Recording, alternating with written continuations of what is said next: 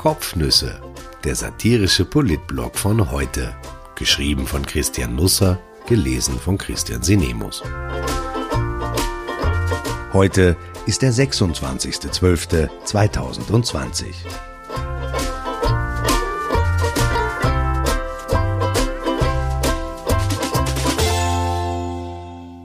Am Arsch. Die Tribute von Coronam Teil 2. Wie das Virus Ischgl eroberte und umgekehrt. Zu Silvester 2019-2020 stieß man auf ein gutes neues Jahr an und rief lauthals Prosit. Aber was wünschen wir unseren Lieben und uns eigentlich für 2021? Eine schöne Inzidenz, eine Reproduktionszahl unter eins, Nasenschleimhäute, die aussehen wie Weinbergschnecken, dass man bei allen Versuchen, im Leben Tritt zu fassen, unter 100 Mal auf die Schnauze fällt, gemessen auf 100.000 Einwohner, dass die Impfung wirkt oder dass man zumindest danach einen tadellosen 5G-Empfang hat? Ein paar neue geile Verordnungen oder hat man sich die schon zu Weihnachten geschenkt? Einen eigenen TV-Kanal nur für den Kanzler, obwohl es den eigentlich schon geben soll, 10 Euro für jeden Satz von Werner Kogler, den man versteht, dass sich Anschobers entscheidende Wochen verdammt noch einmal endlich entscheiden können, dem Budget satte Einnahmen aus den Airbnb-Vermietungen von Schulklassen, für die Kinder benötigt man sie ja ohnehin nicht mehr, dass sich Alexander van der Bellen auf den Balkon vom Belvedere stellt und in den Garten hineinruft, Österreich ist frei getestet. 2021 wird jedenfalls ein besseres Jahr. Diese Prognose wage ich. Ich darf anfügen, die Latte dafür liegt nicht sehr hoch. Am 1. März weckte uns die sanfte Stimme des Gesundheitsministers auf Ö3. Rudolf Anschober hatte Claudia Stöckel für Frühstück bei mir in sein Haus geladen. Es liege am Waldrand bei Steireck im oberösterreichischen Mühlviertel und es gebe dort viele Pflanzen, Bauernmöbel und Buddhaköpfe, schilderte die Ö3-Interviewerin von der ländlichen Esoterik oder der esoterischen Ländlichkeit offenkundig angetan. Aber auch die Abgeschiedenheit schien in diesen Tagen keinen ausreichenden Schutz vor dem Virus mehr zu bieten, denn Anschober warnte die Radiohörer, wir können Österreich unter keinen Glassturz stellen. Diesen Satz wiederholte er vor den Iden des März mehrfach, und das war gut so. Wer in diesem Land lebt, hat ohnehin den Eindruck, dass Österreich eine Art Schneekugel ist. Dafür muss es nicht einmal Winter sein. Zehn Monate später ereilten uns weitere Infos über das Haus am Waldrand bei Steireck. Es gibt dort nämlich mehr als nur viele Pflanzen, Bauernmöbel und Buddhaköpfe. Standardreporterin Katharina Milstedt begleitete Anschober über mehrere Monate hinweg. Ihr informatives, gleichwohl liebevoll gehaltenes Politikerporträt ging am Christtag online. Die geneigte Leserschaft bekam geschildert, wie es Anschober so geht, wenn mit einem Wattestäbchen zwei bis drei Zentimeter tief in seiner Nase herumgestirlt wird. Sollte es einmal eine große Kolumne mit einschlägigen Reportagen dazu geben, böte sich der Name Pfrinnack Insider an. Man könnte mit Sebastian Kurz beginnen, er macht das sicher gerne.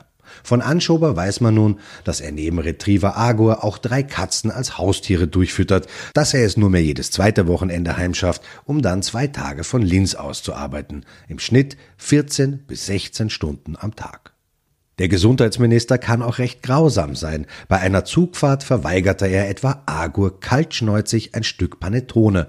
Christbäume werden bei ihm einfach nicht zu ihrer letzten Ruhestätte gebracht, sondern er setzt sie im eigenen Garten aus und das bei dieser Winterkälte. Anschober hat wie jedes Jahr auch heuer einen lebenden Christbaum im Topf gekauft. Im Garten steht schon ein kleiner Wald an Christbäumen. Den naheliegenden Karlauer, dass der Gesundheitsminister in der Krise vielleicht deshalb den Wald vor lauter Bäumen nicht mehr sieht, ließ die Reporterin leider aus. Vielleicht wollte sie die Weiterführung der Langzeitbeobachtung nicht gefährden. Als Anschober mit uns frühstückte, zählte Österreich 14 bestätigte Infektionsfälle. Trotzdem waren wir da schon am Arsch. Am Tag davor war Liveballveranstalter Gary Kessler überraschend am Parteitag der Wiener ÖVP aufgetaucht und hatte eine denkwürdige Rede gehalten. Bin ich auch schuldig dafür, dass ich Blümel bei seinem Knackarsch lieber habe als Ludwig bei seinem verschlagenen Schnitzelgesicht? sagte er. Ein halbes Jahr später gewann das Schnitzelgesicht die Wiener Landtagswahl turmhoch vor dem Knackarsch, auch weil das Schnitzelgesicht einen Schnitzelgutschein für alle aufgelegt hatte. Wir lernen, in Wien wird sogar ein Virus paniert.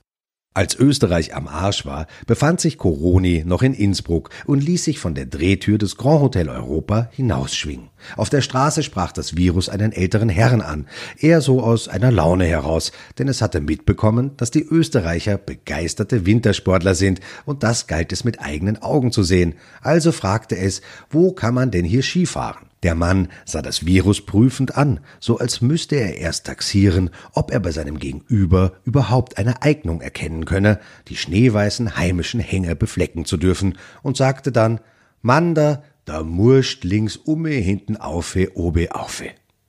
Coroni verstand kein Wort, bedankte sich trotzdem höflich, ließ sich ein letztes Mal ins Hotel hineindrehen, packte die Koffer, ging zu einem Taxistand, stieg ein und memorierte, ohne über die Bedeutung des Wortes auch nur irgendwas zu wissen, aus dem Gedächtnis, ich möchte bitte gern links umme, hinten aufe, obe aufe. Ah, nach Ischgl, antwortete der Taxler und brauste los. Erst nach links, dann Richtung Westen bergauf, ein kleines Stück bergab, schließlich steil bergauf, durch ein paar Tunnels und Kreisverkehre durch. Nach etwas über einer Stunde war er schließlich da und blieb in der Nähe der Fußgängerzone stehen. Coroni bezahlte, gab ein fürstliches Trinkgeld, das der Fahrer ohne sichtbare Regung an sich nahm, öffnete die Wagentür und noch im Aussteigen kam ihm ein Jauchzer aus. Wuhan, ist das geil hier. Coroni schnappte sich die Koffer und buchte sich ein Zimmer im erstbesten Hotel, stellte aber schnell fest, dass der Ort ohnehin im Besitz einer Handvoll Familien zu sein schien und es ziemlich egal war, wo man sich einquartierte. Irgendein Clanmitglied stand immer vor einem. Es war ein bisschen so wie bei Hase und Igel. Sein Hotel, der Goldene Adler, gehört einer Familie Kurz. Die haben wirklich Humor hier im Land, lächelte Coroni, bezog sein Zimmer und machte sich dann zu einem Spaziergang durch den Ort auf. Man muss wissen, dass der Sexualtrieb bei Coronaviren sehr stark ausgeprägt ist. Die Natur hat das so eingerichtet. Coronaviren gründen selten Buchclubs, führen nicht Regie in hochdekorierten Theaterstücken, erforschen sich keinen Nobelpreis, gewinnen mit Bayern München nicht die Champions League. Sie sind einfach auf der Welt, um sich zu vermehren. Das aber können sie ziemlich gut, wie wir inzwischen leider wissen. Ihre Leidenschaft für alle Arten der Fortpflanzung bestimmt auch ihren Blickwinkel auf die Welt, auch um die rundherum. Als das Virus also so durch den früheren arme Leute Bauernort schlenderte, über den sich in den letzten paar Jahrzehnten der Inhalt eines Geldsacks ergossen haben musste, kam es aus dem Staunen gar nicht mehr heraus. Ischgl mit seinen nur 1600 Einwohnern, aber 12.000 Gästebetten wirkte wie ein Ballermann für Vertragsbedienstete der Entlohnungsstufe 8 oder höher, die einmal im Jahr die Sau rauslassen wollen oder eben rein. In den Straßen rangelten hurtig hochgezogene Betonbettenburgen mit Almhütten in scheingemütlich gebeiztem Holz um die besten Plätze. Alles hier brüllte nach Aufmerksamkeit. Die schneebedeckten Gipfel ringsrum dagegen schienen flehentlich darum zu betteln, sie doch in Ruhe zu lassen oder zumindest einigermaßen zu schonen. Am Dorfkern floss die in ein Bachbett domestizierte Trisanna vorbei. Die barocke Pfarrkirche mit dem gotischen Turm schaute herab auf einen kleinen Hügel, auf sündige Clubs wie das Pascha Ischkel, das auf Plakaten mit Dirndl Girls warb. Die Masse von Menschen in bunten Skigewändern im Ort wirkte wie eine Kuhherde, die durch die Fußgängerzone getrieben wurde bis zur nächsten Tränke. Man wurde schnell fündig. Als Coroni also durch den Ort flanierte, war es selig. Es fühlte sich angekommen und dann fiel ihm auch noch die Silvretterbahn fast in die Arme, der Porsche Cayenne unter den Schiebeförderungsmitteln.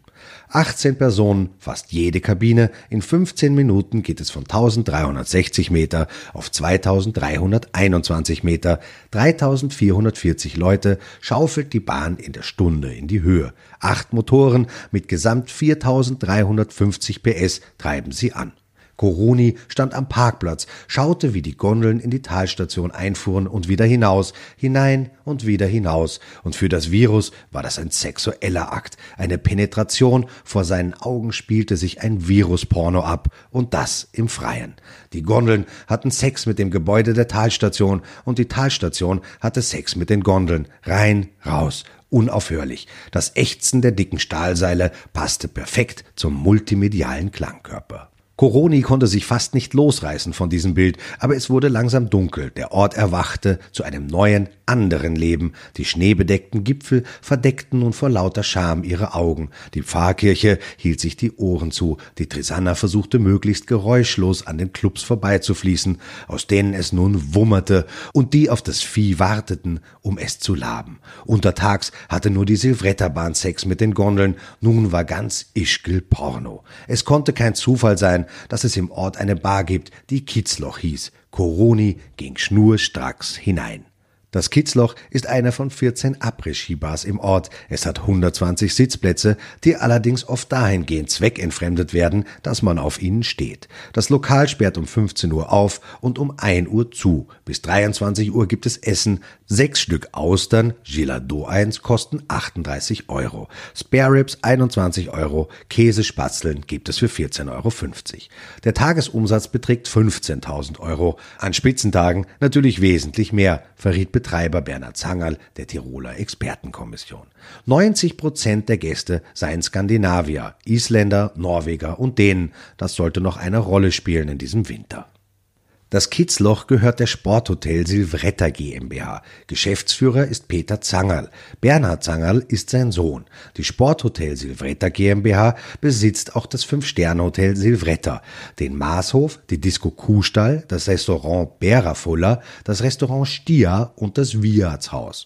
Es gibt mehr Zangerls im Ort als Skipisten. Günter Zangerl dient der Silvretter Bergbahn als Vorstand. Die Gemeinde ist mit 27,88 Prozent Aktionär der AG. Emil Zangerl und Stefan Zangerl sitzen im Aufsichtsrat. Emil Zangerl ist gleichzeitig Vizebürgermeister. Armin Zangerl, Gemeindevorstand. Georg Zangerl ist Ausbildungsleiter der Fachschule für Seilbahnlehrlinge in Hallein.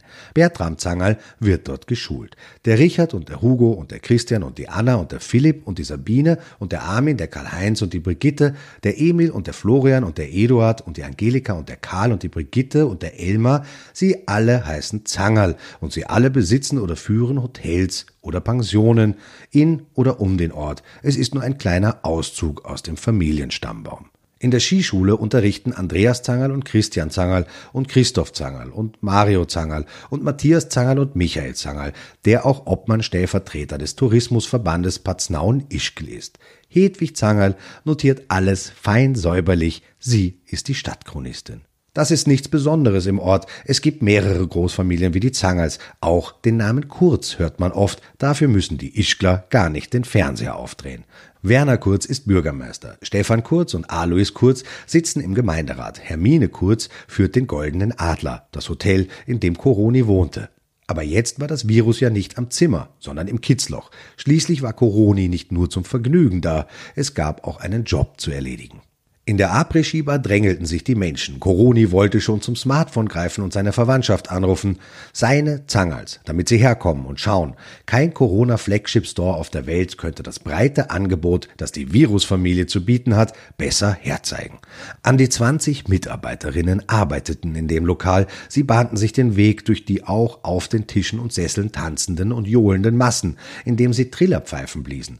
Coroni war hellauf begeistert. Shots wurden zu Dutzenden Studierenden herumgereicht. Das Publikum unterhielt sich mit Bierpong. Ein Tischtennisball wurde in den Mund genommen und in ein benachbartes Trinkglas gespuckt. Auf einem Tablett waren Corona-Bierflaschen aufgestellt, wie zu einer Hochzeitstorte mit Sternspritzern rundherum. Jeder konnte zugreifen. Corona-Party hieß das im Kitzloch. Auf Facebook fand sich das alles dokumentiert. Man muss sagen, dass sich Leistung nicht immer lohnt in Österreich, in diesem Fall aber schon. Die Corona-Partys im Kitzloch trugen schnell reife Früchte. Es gibt Hinweise, dass das Virus schon seit Ende Jänner in dem Lokal grassierte, aber so richtig Spaß an der Sache fand es erst jetzt. Am 4. März klagte ein Barkeeper aus Norwegen über Symptome.